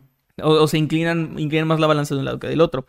Ahora, las sospechas sobre Diane y sobre que lo que había contado no era del todo acertado, se incrementaron cuando la policía en su investigación descubrió que ella poseía, recordemos que Estados Unidos eh, la gente puede poseer armas y que tienen registros y todo, poseía un arma del calibre 22 que al parecer era el mismo que el de las balas que se habían utilizado en el tiroteo. A todo esto, eh, para porque se preguntan el estado de salud de los niños en ese momento, eh, como les dije, la pequeña Cheryl había muerto. Danny, que era el, menor, sobrevivió, pero lamentablemente había quedado paralizado de por vida de la mitad inferior de su cuerpo. Así que él, él estaba ahí, aún inconsciente, pero y paralizado. Y por si esto fuera poco, Christy, la niña de 8 años, durante meses no pudo, eh, no pudo ah, despertarse Ah. ni, o sea, se despertó y luego no podía hablar porque había sufrido un derrame debido al ataque Oh. por, por las heridas de balas. Sin embargo, cuando logró recobrar su voz, sin dudarlo, le contó a la gente lo que había pasado. Y sí, su mamá le había disparado. La, la policía tenía razón. Ah, la verga, retracto mis palabras. Juzguen siempre a las Sí, mamás. juzguen, juzguen siempre. No es cierto, no es cierto, no es cierto. No, bueno, o sea, obviamente no es en todos los casos. Hay gente inocente que ha ido a la cárcel por cosas así, pero en este Ah, caso peor, o sea, no peor, pero también había gente linchada socialmente. también. Que está- So- y linchada físicamente. Y linchada literalmente. Eh, hubo un caso muy feo, ¿no? y también hinchada cuando comen mucho. También. No, hubo un caso muy feo de unas personas que iban ah, por un pueblo a buscar, a comprar algo o algo así, que los confundieron con secuestradores y los mataron. Y, Ah, sí. O sea, estuvo horrible. Eso fue hace como dos años. Sí, sí. Entonces sí suele ocurrir. Pero en este caso sí había una razón.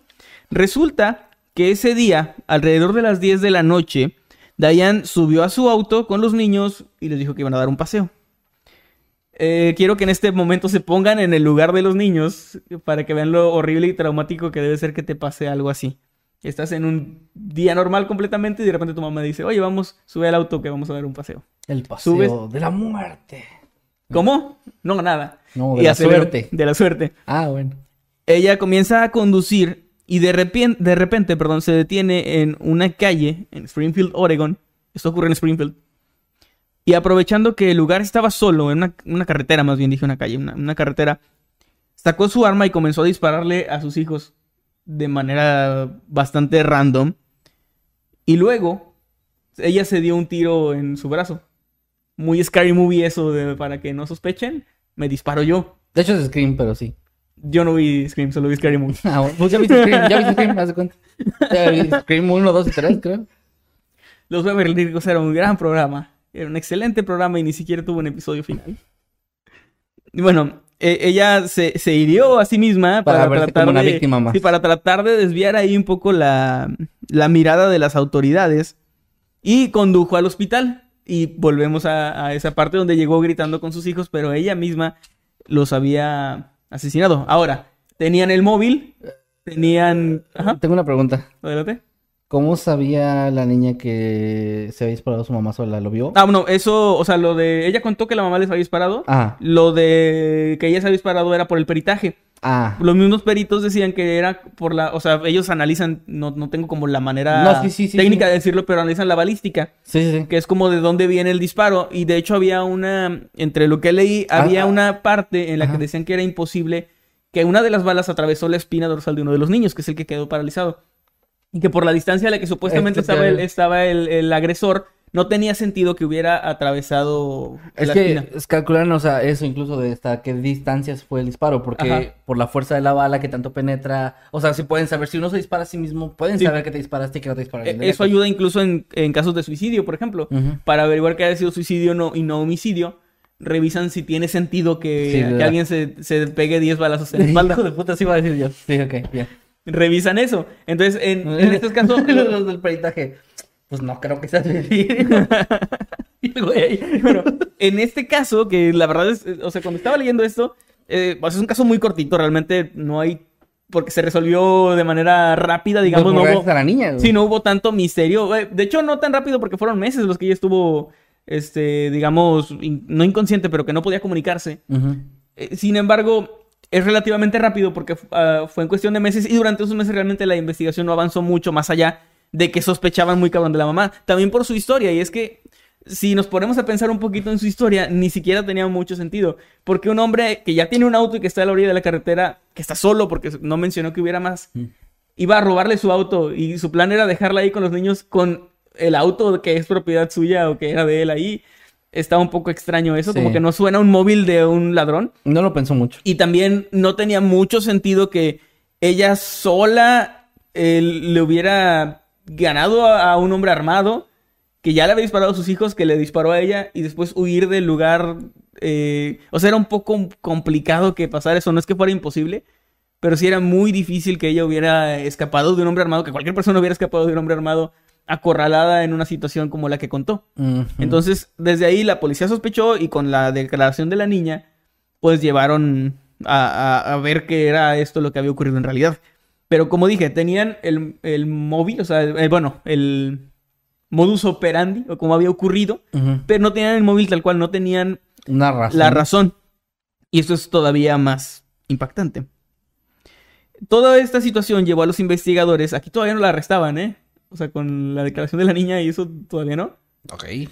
Esto llevó a los investigadores hasta la casa de la mujer y ahí encontraron su diario. Los gringos y sus diarios. Y en él detallaba su obsesión por un hombre llamado Robert, y voy a pronunciar mal su apellido, Knickerbroker. Robert Knickerbroker, con K al principio, pero creo que no se pronuncia. Ok. Knickerbroker. Y el motivo por el cual ellos dos no estaban juntos. Que por cierto, esta era la misma persona a la que ella trataba de localizar. Había dicho que era su pareja, pero al parecer habían sido pareja y en ese momento ya no lo eran. Ok. Y la razón por la que no podían estar juntos, según ella, eran sus hijos. Como la llorona, más o menos. Eh, bueno, resulta que Downs y Knickerbroker habían sido amantes durante unos meses. Él era un hombre casado.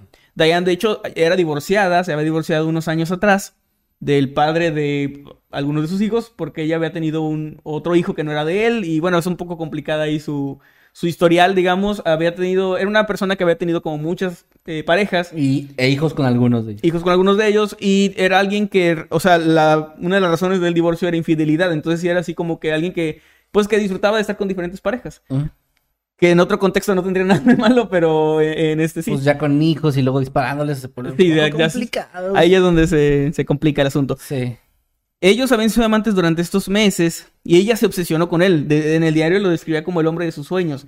Realmente, al parecer, nunca había estado así por nadie. Como dije, había tenido muchas parejas. Parece que todo iba más en el ámbito sexual y todo esto, pero de él estaba enamorada o u obsesionada de alguna forma. Y ella le había exigido que se divorciara de su esposa. al sentirse, digamos, presionado Robert, le puso fin a la relación. Y dijo que él, mm, o sea, iba a tratar de, de recuperar su matrimonio. O sea, al parecer él había sido infiel, pero realmente que prefería estar con su esposa que con, que con esta mujer. Mm, O sea, en pocas palabras, no es como que él no sentía lo mismo que ella por él, básicamente. Sí, básicamente. Ahora, él, tratando de salvar su matrimonio, la dejó y además el sujeto le dijo que no pensaba criar a tres niños que no eran suyos. Y ahí está. O sea, yo, o sea, no estoy seguro, pero entiendo más bien que era una especie de excusa suya Sí, sí, como de. eh, sí, los niños. de este. que no, pues mira, este Ya, eh, así como de que le digo que no, que no se puede deshacer de eso. Pues. sus hijos, sí, como ¿qué, qué clase de persona va a elegir a un hombre sobre sus hijos, ¿no? Eso pensó este güey, Ujú. probablemente, presuntamente. Entonces, eh, en ese momento fue donde esta idea comenzó a gestarse en la extraña mente de esta mujer. Y entonces, destrozada con el corazón roto, tras no poder aceptar esta ruptura, puso en marcha su plan, que fue deshacerse de sus hijos. Ahora, yo no sé qué tanto lo pensó porque no lo detalló en su diario. eh, pero a mí me parece que fue un poco improvisado lo que hizo. Sí, o sea, parece. no, no parecía un plan realmente tan elaborado. Y, o sea, no me refiero a que, oh, hubiera, hubiera hecho esto o aquello. No, sino, sino que, que se ve es- demasiado improvisado. Y te, y te desesperado. deja bastante claro que es una persona in- mentalmente inestable. Y, Sí. O sea, para empezar, alguien que considere esa idea de matar a sus hijos para poder estar con una persona, sea quien sea, eh, es ya está alguien que está de la chingada, que está muy mal. Entonces, no puedes esperar de esa misma persona que haga un plan súper cabrón. Entonces, se tiene sentido. Sí. Y t- se me hace muy macabro sabiendo todo esto. Que en cuanto ella llegó al hospital con sus hijos y ellos estaban muriéndose, le estaba hablando ya a este tipo. Mm, de que supongo ella- para decirle, oye, ya no tengo hijos, ¿eh? O sea, pasa por mí aquí si quieres. Sí, güey. no Está muy, muy, muy dark eso. Y, y también me pongo en el lugar de, de los hijos. De que debe sentirse horrible saber que a tu mamá no solo le valiste madre, sino que está dispuesta a matar. Si no te abandonó, quería matarte. Es que o- yo, yo estaba pensando eso, estaba platicando con, con Crickstar, le mando un saludo. Antes de, llegar aquí a la oficina y todo, yo estaba armando el, caso y estábamos conversando al respecto. Y ella me pregunta esto de que si ella no tenía, o sea, el padre de los hijos dónde estaba. Y le, le expliqué eso de que se había divorciado, pero pues estaba vivo y andaba por ahí. O sea, hubiera sido algo muy feo, pero mucho menos feo, haberlos abandonado con el papá. O sea, llevarlos ahí y, y- e irse y que le perdieran la pista. Hubiera sido un trauma muy feo, pero no tan feo como que te dispare tu mamá. Sí, no chingas. O sea, es algo bastante, bastante raro. Y como dijiste, creo que tiene más ese sentido de, de, de una persona que no está bien de sus facultades. Que Eh. no lo pensó con nada de claridad. Y que obviamente eso no excusa lo que hizo. Sí. No es menos culpable ni nada, pero explica. Bueno, según la ley, sí. Eh, bueno, sí, pero no digo moral- moralmente hablando, o sea. Ahora como que, ay, pobrecita, es que está mal de sus facultades. pues, entonces, entonces, pero sí es muy noble. Sí. No. Lo, lo que iba a comentar era eso, de que me pongo en lugar de sus hijos, que ahora pues ya son adultos, bas- eh, calculo de más de 40 años, que deben haber tenido un montón de problemas después de eso. O- Sí. Obviamente los dos que sobrevivieron, porque pues la... No, una ella- murió, ella no ella, probablemente no, no tiene traumas. Pero nosotros sí. Y probablemente sí, o sea, debe ser algo bastante pesado saber eso, o sea, muy, muy, muy fuerte.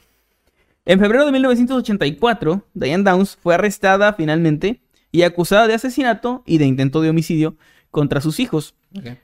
En ese momento, ella se encontraba embarazada de otra pareja. O sea, Ah, la como que verga. ya, ya a lo mejor ya había superado a... ¿Cómo se llama este tipo? A Knickerbroker. Ese. Knickerbocker. Bueno, este... Y si estaba embarazada, en, en ese momento cuando la arrestaron, como un dato así final, la niña cuando nació fue niña, fue dada en adopción. Mm. Este, de, de hecho, los lugares donde, donde encontré esta información decían el nombre de la niña, pero a mí se me hizo como inapropiado decirlo, como que no, no viene al caso Por- cómo le pusieron. ¿Por, por qué? Porque en todos lados decía, la adoptaron y le pusieron el nombre de y su nombre completo. ok.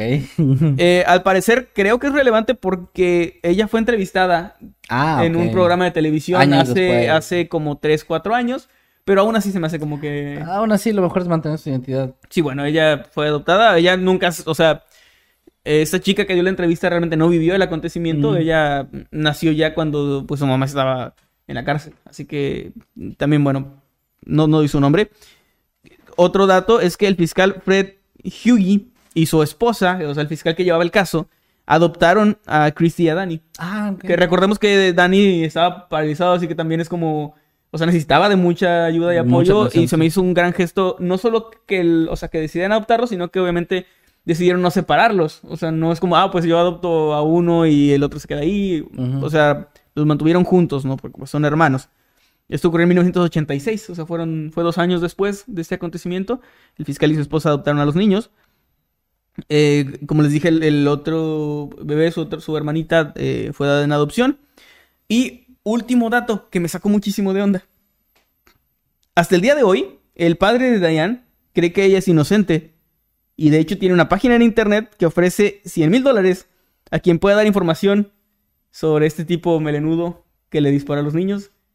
Y que escribió un diario con la letra de su hija diciendo que quería matar a sus hijos por, por un güey. ¿De su hija o de su...? O sea, el padre de Diane. Ah, el padre de Diane, pero entendí que el papá de los niños. No, no, no, no, no, el padre de Diane. Ah, no, es más entendible, pero, o sea, no entendí, entendible de que, pues, es su hija, ¿no? De que Sí. está pendejo y, pues, crió una hija pendeja. Ahora, eh, esto no lo, no lo incluí en el caso, pero los padres de Diane eran una pareja muy conservadora. Y esta chica había crecido en una familia así como demasiado cerrada, digamos. Pero por ahí de los 13, 14 años, con la pubertad, adolescencia, ella empezó como a ser más rebelde. Se enamoró de uno de sus vecinos con el que luego se escapó y luego, o sea, tuvo una vida un poco turbia después de eso. De hecho, este vecino era el, el papá de dos de sus hijos. Mm, Ok. Luego ella se embarazó des- del tercer hijo, del más pequeño, que no era de, de su esposo. Él le perdonó eso y decidieron continuar y adop- a- o sea, adoptó, digamos, al niño, lo, le dio su apellido y todo. Y luego... Y luego al final eh, ya no, o sea, la relación no dio más y por eso es que se separaron. Entonces, entiendo hasta cierto punto que el papá de Diane conoció a esta niña de, o sea, hasta sus 13, 14 años.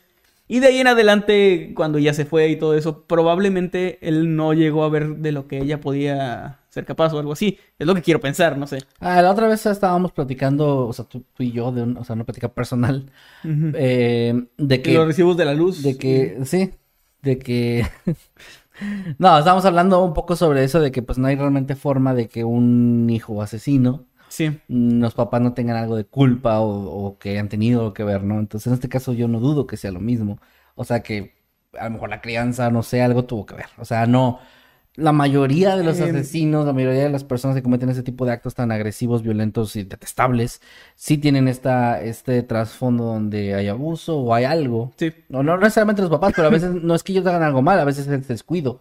Sí. A veces que no se dan cuenta que sus hijos son abusados por otra persona. Y es que es lo mismo de siempre de los extremos, ¿no? De que cuando le das todo a tu hijo y toda la libertad del mundo, No es valoran. como, no es como que va a ser la persona más productiva del universo. si lo tienes aquí, Pero creo que sea algo peor es lo contrario, que es reprimir completamente a una persona y no dejarla hacer nada, o estas personas que dicen que todo es del diablo y no puedes hacer nada, porque eventualmente creo que eso termina rompiéndose y, y una persona que se, que, que se crió así de repente llega al mundo a- real. al mundo real y siento que puede volverse loco, no, no de manera... hasta peor, güey, porque, o sea, se vuelve como este contraste tan grande entre lo que tú tenías entendido que era la vida y lo que encuentras afuera que... O sea, Sí. el mundo, el mundo es lo que es crear lo que creas. Sí. Y las personas que te topas en la, en la vida son... Vienen con su propia historia y su propio trasfondo y todo esto. Entonces, cuando crean esta burbuja eh, alrededor Ujú. de alguien de... Y pues muchas veces relacionado con religión, no siempre. De alguien que, como dices tú, rompe esa parte, se vuelven... Sí, de repente un descubres que en el mundo hay sexo, drogas y rock and roll y son temas de los que nadie te habló nunca. Sí, exacto, que nunca tuviste ese, ese, ese despertar sexual normal de un adolescente que Ujú. tienes que y te van explicando y vas entendiendo, pues es como de a la madre, o sea, es, Sí. es, es como un niño con un chingo de dulces enfrente, güey, es como, pues Ujú. ya quiero todo ya, y a veces eso los termina trastornando bien cabrón o los vuelve gente peligrosa. Algo que también, eh, o sea, que tampoco incluí aquí, pero igual lo, lo voy a comentar porque me, me llama la atención, es que en algún punto, Diane en sus declaraciones declaró haber sido abusada por su padre en algún momento. Ah, mira. Él después, o sea, él dijo que no, lo negó, y ella después retiró lo que había dicho. Estuvo todo muy extraño. Pero de que ella no estaba bien, no estaba bien. No. Actualmente sigue en prisión. De hecho, se fugó hace unos años, pero la volvieron a atrapar. Ah. Eh, y pues actualmente ya es una señora mayor y pues sigue purgando su, su, su ¿Qué, sentencia. le dieron una sentencia de... Sí, le dieron más de cadena- 50 años. Ah, ok. eh, le, le dieron varias condenas, o sea, como consecutivas, pero creo que sí eh, ha buscado la libertad condicional, esto que siempre se busca, pero no ha ocurrido. Le agregaron más años a su sentencia después de, de que se fugó, le dieron creo que cinco años más o algo así. Sí. Entonces, pues ella sigue ahí en, en prisión y pues ahí queda mi tema, les dije, es un poco corto, pero se me hizo Muy, muy, bastante muy tétrico. Sí, bastante tétrico porque la escena que a mí más me impactó fue esta de, de cómo fue el, el acto, fue muy de la nada. Sí, o sea, de que una noche cualquiera te subes al auto con tu mamá y de repente te empieza a disparar. Ahora, no, no lo mencionaste, no sé si, si venga la información, pero si eran niños que a lo mejor no estaban acostumbrados al maltrato, porque pues no... Pues no encontré O realmente. sea, no, pues, no parece un dato que mencione. no se que- menciona qué clase de madre era. Es- Yo no creo que haya sido el modelo de madre. No, pero... o sea, lo que voy es que hemos hablado en otras ocasiones de casos donde los niños sufren eh, este abuso físico o psicológico o sexual desde siempre, ¿no? Sí. Y, y no es que eso cambie las cosas, pero te, te esperas como más algo así. Pero si estos niños, o sea, lo digo por esto, si estos niños no vivieron tanto abuso o vivieron cosas que les parecían hasta cierto punto normales o aceptables, y no te imaginas que tu mamá pueda hacer algo así, o sea, te- es fácil ponerse creo que en sus zapatos un poco, imaginarse todos ustedes, yo, Emanuel, que nuestra mamá un día de repente diga, ah, ya me quiero hacer de ti, y de la nada te, te dispare, y sea Sí. como, wow, hecho, o en algún momento aquí hablamos del, de lo de la, el caso de la hiena de Querétaro. ah, sí, que es algo, o sea, ella la describen como una, pues, buena madre en general, pero de repente empieza a escuchar estas voces y tiene estos problemas de, de que una, una noche se levanta y mata a sus hijos. Y es, es demasiado repentino. En este caso, esta mujer tenía, o sea, no es como que escuchara voces demoníacas ni nada, realmente fue más un interés totalmente egoísta suyo. sí, O sea, no es como que una cosa justifique a la otra o que, o que, o sea, mejor o peor, ¿no? no, que sea mejor o peor, pero me refiero a que son, son dos casos diferentes. Pues muy bien, gran tema, la verdad. A mí me gustó bastante, eh, me perturbó mucho, pero eso no evitó que la comedia llegara y tomara Sí. su lugar un poco. Pero bueno, pues muy buen tema. Ahí la gente que nos comente lo que opinan, si tienen algo más que añadir. Recuerden que normalmente la gente que nos da datos adicionales los ponen en Twitter o en el grupo de Noctámbulos Podcast en Facebook. Para que las demás personas del grupo, los demás, este, pues noctámbulos, lo, lo podamos leer. Y pues por si quieren dejar algo por ahí, los leemos con Sí. mucho gusto. Ahorita vamos a leer sus superchats y después leemos sus chats, sus comentarios en el chat en vivo y sus eh, tweets también. Antes de comenzar con la lectura de superchats, quiero hacer nada más un comentario muy breve. Agradecer enormemente a, a los moderadores, en este caso a, a las personas que estoy viendo que están ahorita son Wanda y Atenea, porque he visto ya desde hace varias semanas que llegan muchas personas o algunas personas eh, a hacer mucho spam. Y, y ellas, estas chicas y más personas que están de moderadores hacen el aviso de que no, por favor, no hagan spam. Y es que entiendan, si ustedes ponen cien mil veces en el chat que nos, saludemos o que, o que quieren algo, este, eso va a dificultar que otras personas también puedan ser saludadas. Entonces, traten de tener esa parte un poquito. Pueden opinar, pueden decir lo que ustedes quieran, pero siempre mantengan por favor la línea de respeto. Y esa parte es importante. O sea, a veces spamear si es una falta de respeto. Y he visto que incluso reciben a veces insultos. O, o- o bloquean a alguien y más personas se enojan de que, ah, estos moderadores, no es que. Entonces, no, aquí, aquí no es que los moderadores sean malos ni que están abusando de su poder, simplemente tienen, eh, ellos nos ayudan a que el chat se mantenga lo más limpio posible, lo más tranquilo y lo más este, agradable para todos, que es la intención que tenemos. Así como Emanuel y yo aquí tenemos una plática en la que tratamos de mantenerlo agradable, los tomamos en cuenta leyéndolos, pero por favor apóyenos con esa parte porque sería muy triste que en algún momento las cosas se pongan tan mal que tengamos que quitar el chat o que tengamos que ponerlo solo exclusivo para miembros o alguna cosa que no nos gustaría hacer porque pues no se trata de eso, ¿no? Entonces, nada más eso, gracias a los moderadores, un abrazo enorme, gracias por su apoyo. Gracias y no hagan todos, spam, por favor. todos, por favor, apoyemos no spameando y no insultando ni, ni haciendo que se vuelva eh, pesado el, el ambiente. Y muy bien, con esa nota vamos a ir al primer superchat que llegó esta noche. Es de Tania Love 4 y nos manda 5 dólares. Muchas gracias. Y dice: Hola chicos, saludos. Aún no empieza, pero sé que va a estar muy bueno. Noctámbulos, como siempre. Muchas gracias. gracias. Tania. Perdón, a mí apenas se me está actualizando. ¿Puedes leer el que sigue también? Muy bien, Cylon, gracias, nos manda 20 pesitos. Dice: Espíritus chucarreros arruinando el stream. Así es. Arruinando la sesión. Para los que llegaron tarde, al principio tuvimos un problema técnico eh, un, tanto raro de Sí, que de no, que es- no no estábamos transmitiendo y luego ya empezó a transmitir la nada y fue, fue muy raro. Los bueno, de plataformas digitales no se dieron cuenta de eso porque logramos hicimos un corte. hicimos hacer un corte, y- pero pues sí, eso, es- si escuchaban una referencia a inicios a eso. Bueno, Eso fue. gracias también a Iri Ross que nos mandó 50 pesos y dice, ánimo, Noctámbulos, fue un percance de nada. Sí, gracias, muchas gracias. No, no se Gracias. preocupen. Este, solamente van a llevarse cinco latigazos cada uno entre Meme y Eddie. Pueden intercambiarlos a veces. Sí. A veces Eddie dice, no, yo recibo los 10 latigazos hoy. Sí, pero Por- con mucho gusto, no sé por qué. Sí, pero nos pide que le Pero- digamos cosas en japonés. No sé qué Sí, pedo. que le, pongamos unas Sí. cosas. Pero bueno, a, Meme, también le gustan, o sea, también hay que dar los suyos. Pero- También. Más que Chimi 2.0, muchas gracias. Nos manda 40 pesitos y una pera. Creo que tiene un café. Sí, es una perita con un café. Muchas gracias, un sticker de perita. Gracias, que gracias. Un abrazo, hermano. También gracias a Josué Santos que nos mandó 35 quetzales. Eh, ¿Quetzales? Ajá, sí. Dice, siempre los escucho de camino al trabajo. Gracias por acompañarme en mi trayecto. Gracias a ti, Josué, por, gracias. por dejarnos acompañarte y ojalá que hayas llegado bien a, a- a tu trabajo, ¿verdad? Ojalá que hayas llegado bien a tu trabajo. Un abrazo. También uh, Ed hizo una encuesta que dice: ¿Han escuchado la historia de Kevin? Nel 1 tiene el 78%. Yes Ugumbu tiene 21%. O sea, el 21% de la gente que nos está viendo en el chat y que participó ya habían escuchado la historia. No es mucha, es. ¿eh? O sea, no era tan ¿No? popular al parecer. Bueno, ojalá que les haya gustado. Va- ¿Vas tú con? Isabel Monroy nos manda 20 pesitos. Muchas gracias. Dice: ¿Podrían hacer la intro como si fueran sus esposas? Pues sí. o sea, igual, pero diciendo. Ajá. ¿Qué tal? Buenos días, tardes o noches. Los saluda su amiga Crickstar. Y su amiga Maye. Y aquí Comenzamos. Y nadie me valora y... nada, no, no es cierto.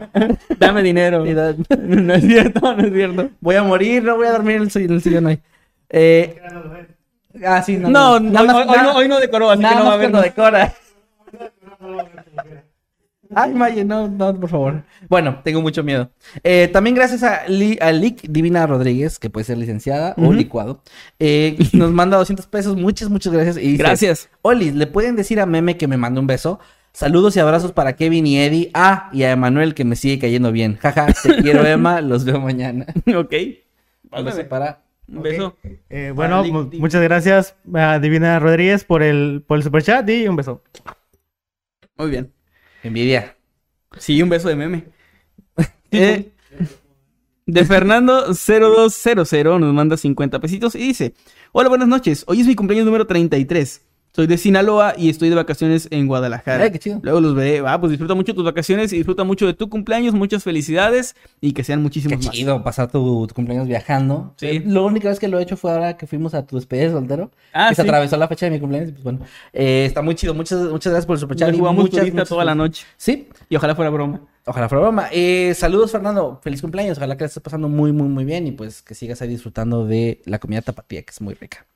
Eh, también a Dante Maker nos mandó 50 pesitos, muchas gracias. Y dice: Creo que los Beatles tenían una canción inspirada en ese Jack, Santa, Jack Saltarín. Fíjate, no sabía. ¿eh? Jack. No sabía, no Aunque sabía. tendría- tendría sentido porque supongo que ellos de niños les habrán contado esas historias. Sí, sí, pues no eran tan viejas. Ujú.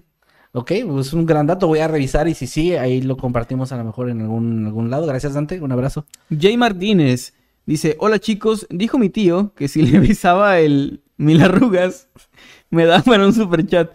Si a huevo le hice para el en vivo, uh, Bueno, pues Jay, un saludo, que estés bien y No. pues gracias. no haré comentarios. No, bueno, yo sí, saludos. Em, Jesús Huerta nos manda 20 pesitos y dice, al fin pude ver Noctámbulos en vivo y en directo y un corazoncito. Jesús, gracias por Gracias, acompañarnos. Jesús. Qué chido que pudiste vernos. Un abrazo, hermano, que estés bien. Patricia Jara, muchas gracias, nos manda 3.900 pesos chilenos y dice, me gustan los jueves solo porque puedo ver noctámbulos. Muchas Ah, gracias, que Ya se Patricia. volvió la, la tradición de los jueves. güey. Ya. La gente se está acordando, ya que bueno, que se acuerda. También acá Edna Nayeli G nos manda 20 pesitos, muchas gracias. Y dice, chicos, me saludan con voz de narrador, Ugu y corazoncitos. Claro que sí. Claro que sí, Edna. ¿Qué tal? Buenos días, tardes o noches. Los saluda su amigo Nightcrawler. Y su amigo Masketman. Y este es un saludo muy especial para Edna Nayeli G. Ojalá que estés muy bien. Gracias por apoyar, gracias por estar aquí con nosotros y que estés de lo mejor. Gracias. Un abrazo. Muy bien, y basta, ¿verdad? Sí, aquí Perla Arpero nos manda 19 pesitos, no dice nada. Muchas gracias, Perla. Te mandamos un abrazo y un saludo. Al igual que a José Martín Galindo Palacios, que nos manda 10 pesitos. José Martín, un abrazo y un saludo para ti. Saludos. También a Jesús Mercado que nos manda 20 pesitos y dice, tengo un primo que se llama Juan y también usa tacón. No, pues está bien. Pues está bien, es el, es el Juan Tacón. Pero si, si, Sí, di- sí. si usa con resorte, Tiene que tener resorte, si no, no es. ya sería. Ajá. Ahí le dices, Jesús. Un saludo. Gracias a Brian Rosso que nos manda 500 pesos argentinos, creo. Sí, muchas gracias. Muchas, muchas gracias. Dice, se extrañaba verlos en vivo. Hace dos semanas que me olvido lo del cambio de horario. Saludos, muchachos.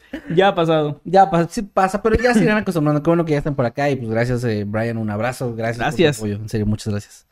Eh, también acá Roman J que nos manda dos dólares y dice: Saluden a mi hermano Raunel. Dice que los ama. Saludos, Raunel. Que estés muy bien. Gracias por amarnos. Gracias. Por fin alguien me ama. También acá Sol que nos mandó 20 pesitos. No nos agregó mensaje, pero Sol, un abrazo. Que estés muy bien. Muchas gracias por tu apoyo. José Román Rodríguez dice, me despido, hasta nunca mi último superchat, ya que mejor invertiré en mi suscripción de habitante inmortal. Salúdenme todos. Ah, muy bien. José, Un saludo, José eh, Román. Rom- José Román. ¿Dije, ¿Dije José Ramón o no? No, sí dijiste bien. Sí, ah, José bueno. Román, un José abrazo, Román, un abrazo. Estás muy bien. Y disfruta cuando te unas a todo el contenido que está ahí. para Así, ya hay un montón de contenido. Ah, ya o sea, los que se unan a este punto ya tienen ahí meses de, de contenido. Quiero, o sea, es muy lindo porque los que se unieron en un inicio pues tenían contenido nuevo cada semana. Ujú. Pero sí hay una ventaja también para los que ahorita, obviamente, lo- ya vieron, los que se unieron en el inicio, ya vieron esos videos y los estuvieron disfrutando más tiempo. Pero un- unirte ahorita. Hay un montón. catálogo Hay de- todo un canal B Sí, donde, no donde mames. puedes ver un montón de pues, contenido. Ojalá que lo disfruten. De videos y todo. Y si te unes dentro de los próximos cinco minutos. Ya. No, no es cierto, no tenemos ninguna promoción. No. Pero pues, pues, gracias. Este, y saludos, José Román. eh, que estés muy bien. Eh, Jesús Mercado nos mandó 50 pesitos y dice: Chicos, le pueden mandar saludos a mi primo y a su novia que están viendo Noctámbulos. Les gustó tanto el tema de Kevin que están aplaudiendo en su cuarto. Ah, mira qué bien. Qué bueno. Gracias, que es Sí, muy lindo. saludos qué a honor. tus primos. Qué honor, güey. O sea, que te aplaudan por tu tema, ¿sí? Sí, qué bueno. Qué chido, no, pues un saludo ahí que estés muy bien y, y nada. Sí, que mal. Nada. Y pues ahí nos vemos en noviembre. A lo mejor ahí en Instagram vamos a ver dónde. Ahí nos, ahí nos etiquetan, pero pues si no podemos compartirlo, pues nada más, sí. pues para ver, ¿no? Daniel Morales. ¡Aplausos, güey! Daniel, aplausos. Daniel Morales, muchas gracias. Nos manda 14 pesitos y nos manda un salerito. Un sticker de un salerito. Ah, muchas, sí. muchas gracias, Gracias, Daniel. Daniel. Un abrazo. También a Cintia Bime, que se está uniendo como habitante eterno. Pues, muchas gracias. Gracias. El contenido que tienes ahí preparado y gracias por el apoyo, de verdad. Lo apreciamos mucho. ¿Conocían la historia de Emanuel? Pregunta Eddie. El 77% dice que en él. El 22% que yes. Igual, más o menos, ¿eh? Más, o menos es el mismo porcentaje. Es Sí. bueno, traemos temas, creo, no sé si están conocidos o no, pero al menos que nos Buscamos que no sean tan conocidos.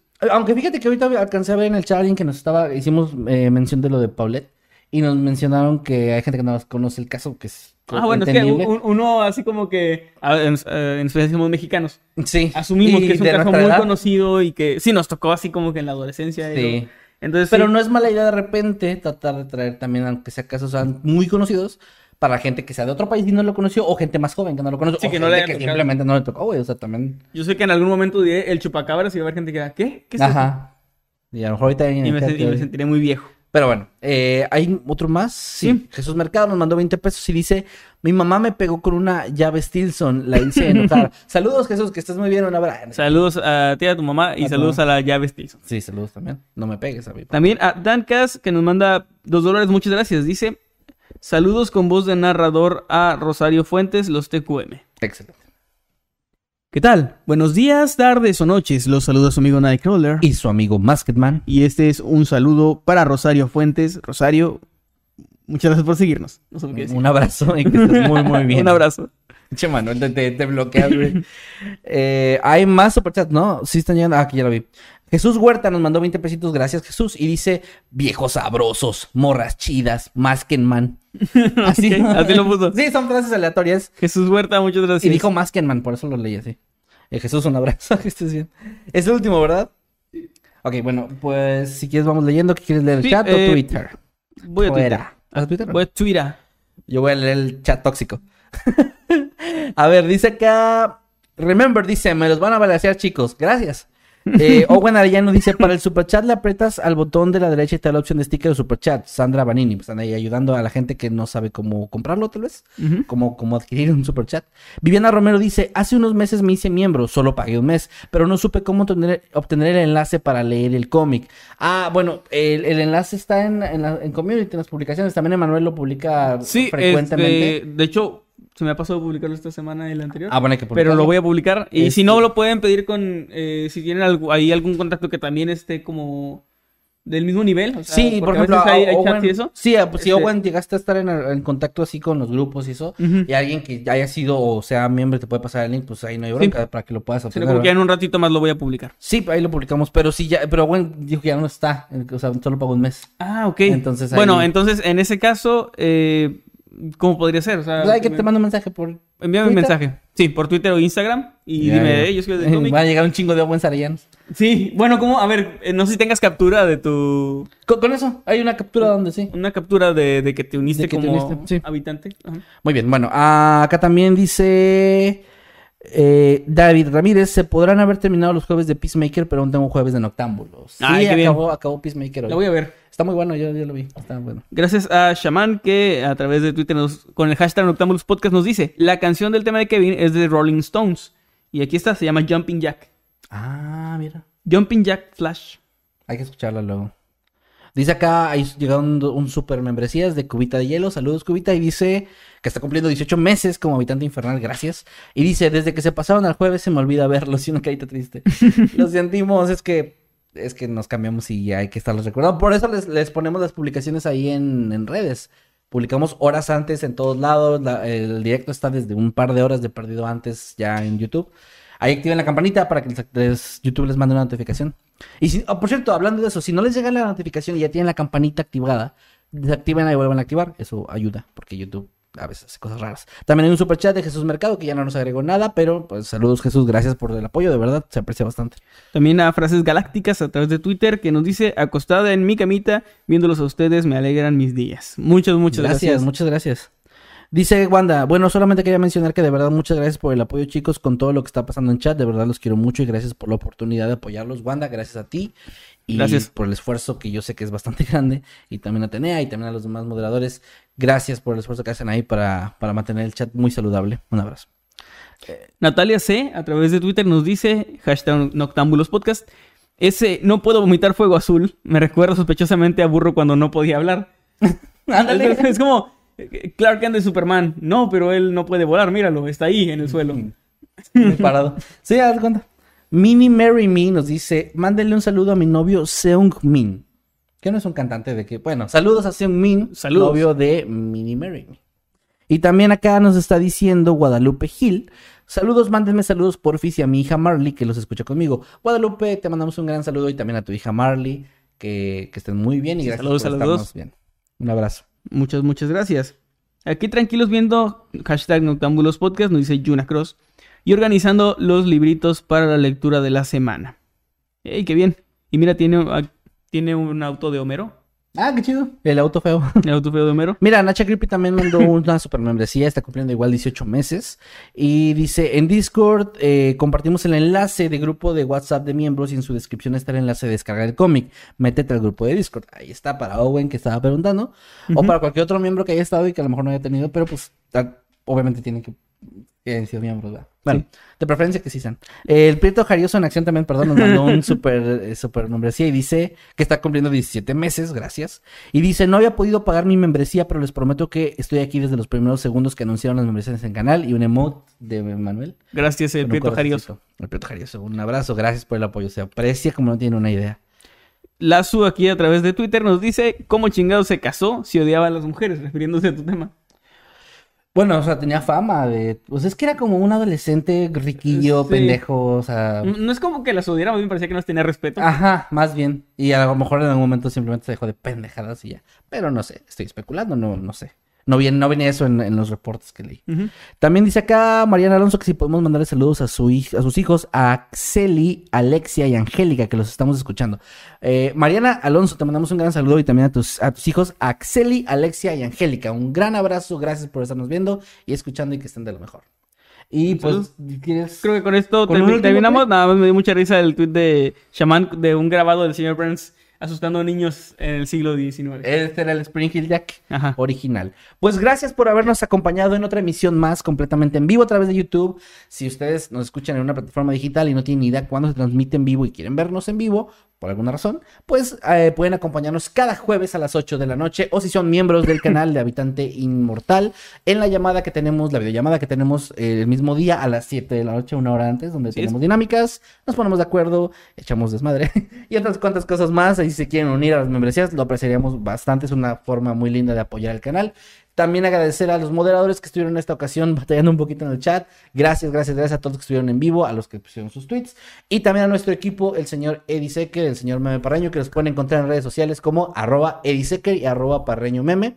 Excepto en su canal de YouTube, que está como Meme Parreño. Y estás próximo a subir ya contenido otra vez, ¿verdad? ya mero.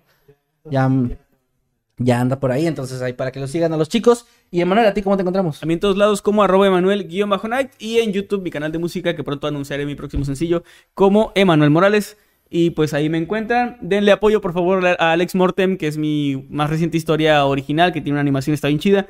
Y pues denle apoyo, por favor, mírenlo, porque tiene como 98% menos de, de vistas de lo Pero la normal. gente no, pero la gente, ¿cómo, güey? Si la gente se la pasaba diciéndonos que cuando regresan las historias. Dos millones de suscriptores que, que nos exigen historias como las de antes. Bueno, pues ahí Pero está. bueno, ahí está. No, en serio, mírenlo, vale la pena, por favor. A mí me encuentran en todas partes como arroba Kevin Maskedman. También síganos como arroba Mundo Creepy Oficial o arroba Creepy Mundo en Twitter. Y en TikTok como Mundo Creepy Oficial sin guiones bajos ni ediciones de mierda. Como las Ni copias. portadas feas. Ni portadas feas. Con, bueno, a lo mejor sí les parecen. feas. Algunas, algunas. Es que a veces no las hago muy bien. Pero bueno, ahí síganos en la cuenta oficial de TikTok, por favor. No caigan en fraudes. Y cuídense mucho. Nos vemos la próxima semana para otro episodio completamente en vivo de Noctámbulos Podcast. Cuídense mucho. Y si alguien les arroja fuego azul, no se preocupen, no quema. No quema. Bye. Adiós.